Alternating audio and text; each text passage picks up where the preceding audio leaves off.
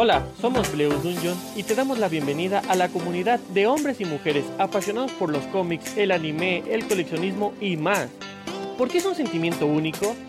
Bienvenidos al mundo geek.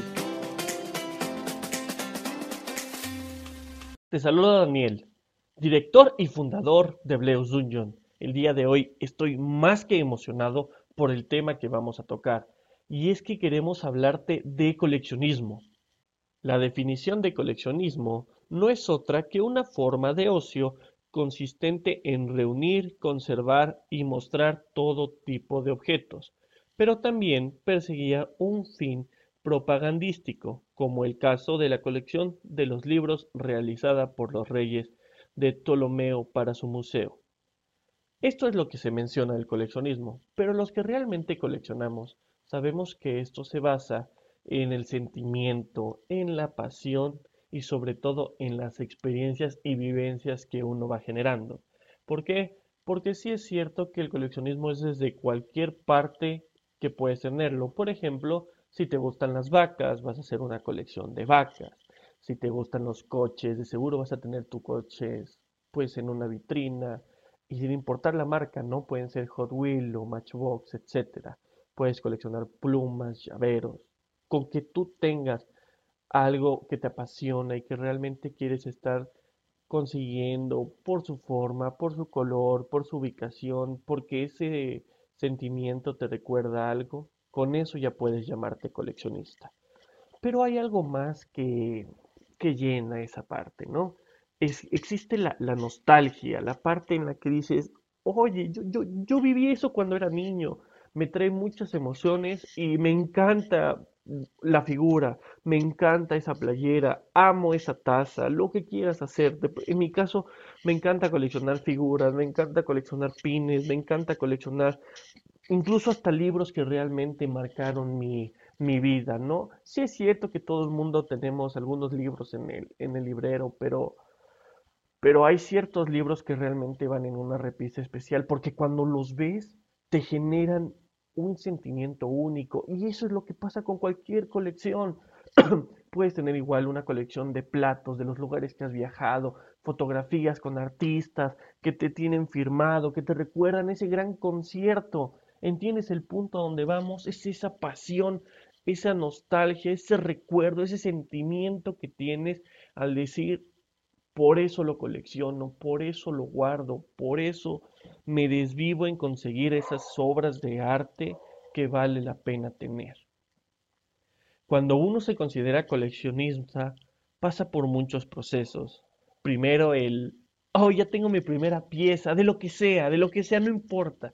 Ya tengo mi primera pieza y sientes una emoción de haberla logrado que te mata, te llena, te, te hace querer poner 20 mil repisas ya.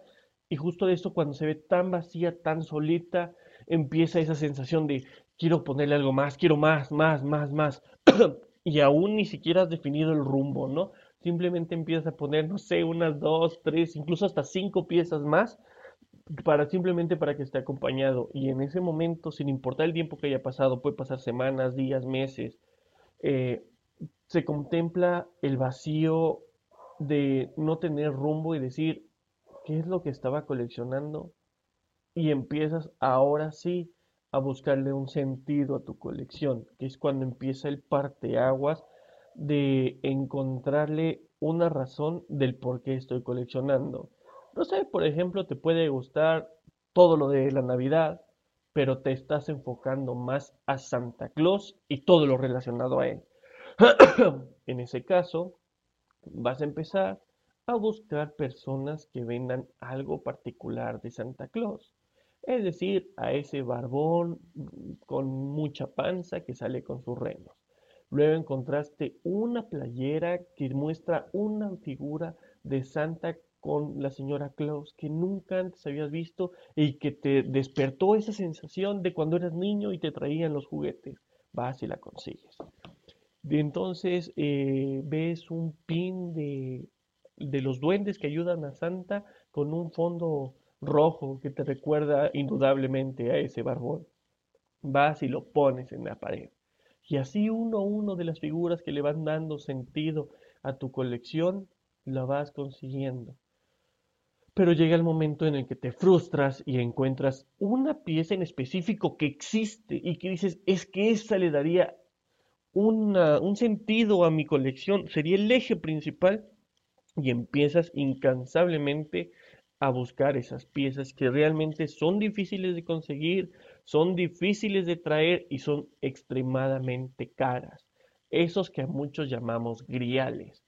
Cuando consigues una pieza de esa y la pones en tu colección, te das cuenta que no solo cualquier cosa es lo que va ahí, sino aquel que representa el esfuerzo, que representa tu pasión, que representa todo lo que trabajaste para poder llegar a la repisa. Y empiezas a entender que está bien coleccionar cosas relacionadas al Santa, pero tal vez hay que ser un poco más específico y es cuando te vuelves un coleccionista pues más fino en los detalles que buscas, empiezas a buscar un poco más de, de cosas no tan comunes, no que cualquier gente puede tenerlo, y esto es normal porque son varias etapas del coleccionismo las que pasan desde que uno empieza. Pero si te vas dando cuenta en cada una de ellas, lo que más sobresale es la pasión que le pones al buscar la pieza que realmente quieres conseguir.